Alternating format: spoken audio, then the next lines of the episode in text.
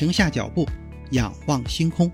天文随心听，用好奇心带你去感受宇宙的浩瀚。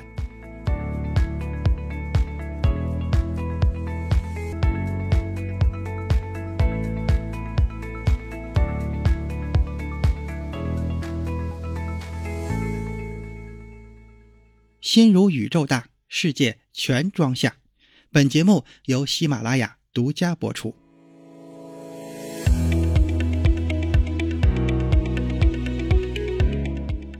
你好，这里是天文随心听第二季，欢迎订阅、分享、打赏，还有别忘了投票票。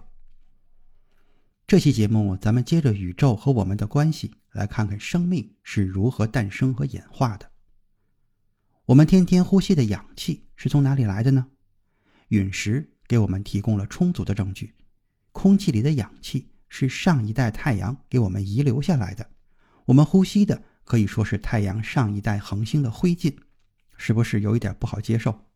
而实际上，我们都是星辰。氢元素在宇宙诞生早期就已经存在，所以组成我们人类的元素，除了氢以外，由恒星锻造出来的元素可以占到构成人类物质的百分之九十二。构成人类的原子与构成宇宙其他天体的原子彼此之间没有区别，这一点也能说明我们和宇宙之间的关系了。在地球上最终极的外部空间就是宇宙，构成生命的必要元素都是由宇宙提供的。当然，并不是所有的元素都能用在生命上。通过元素周期表，我们可以认识宇宙中目前已知的所有元素。如果几亿年之后人类还存在的话，那么在化学课上学到的内容同样还是这些元素。这是一个在全宇宙都适用的内容。在元素周期表中的前两个元素氢和氦是特别稳定的，而且在宇宙诞生早期就已经存在了。不过，单就氦元素来看，对生命没有啥意义。但是，氦元素对于碳、氮、氧这三种元素的产生却特别重要。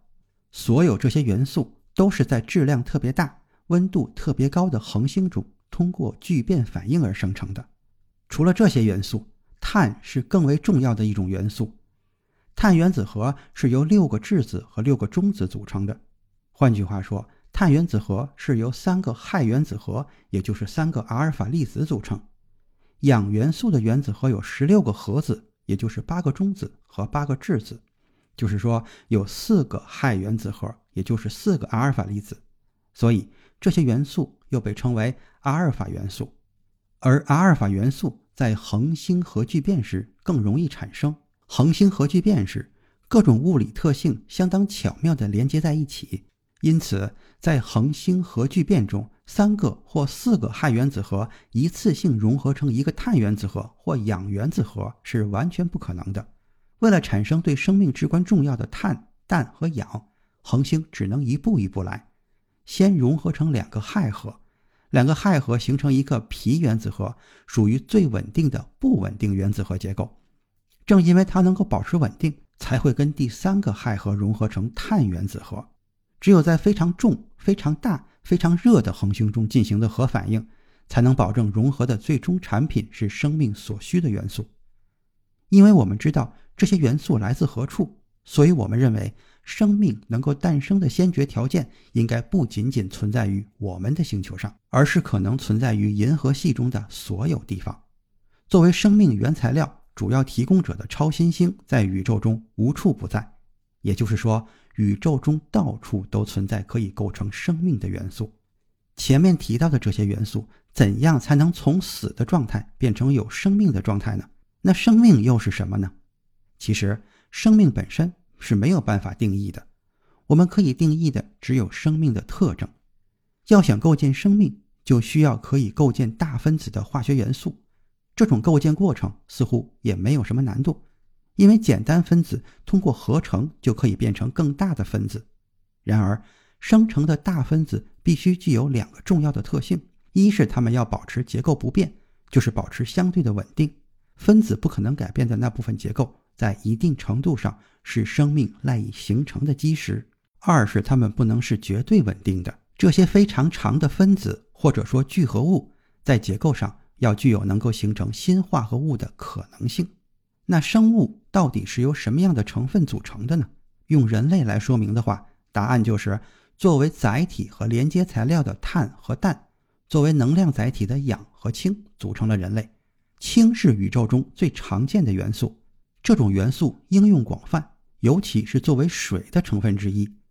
构成生物的氮、氧、碳、氢都是宇宙中最常见的元素，所以也难怪地球上会有生物。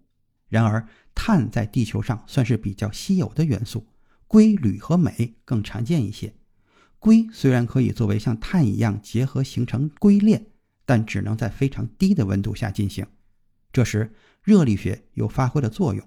当温度很低的时候，化学反应的速度当然也会很慢。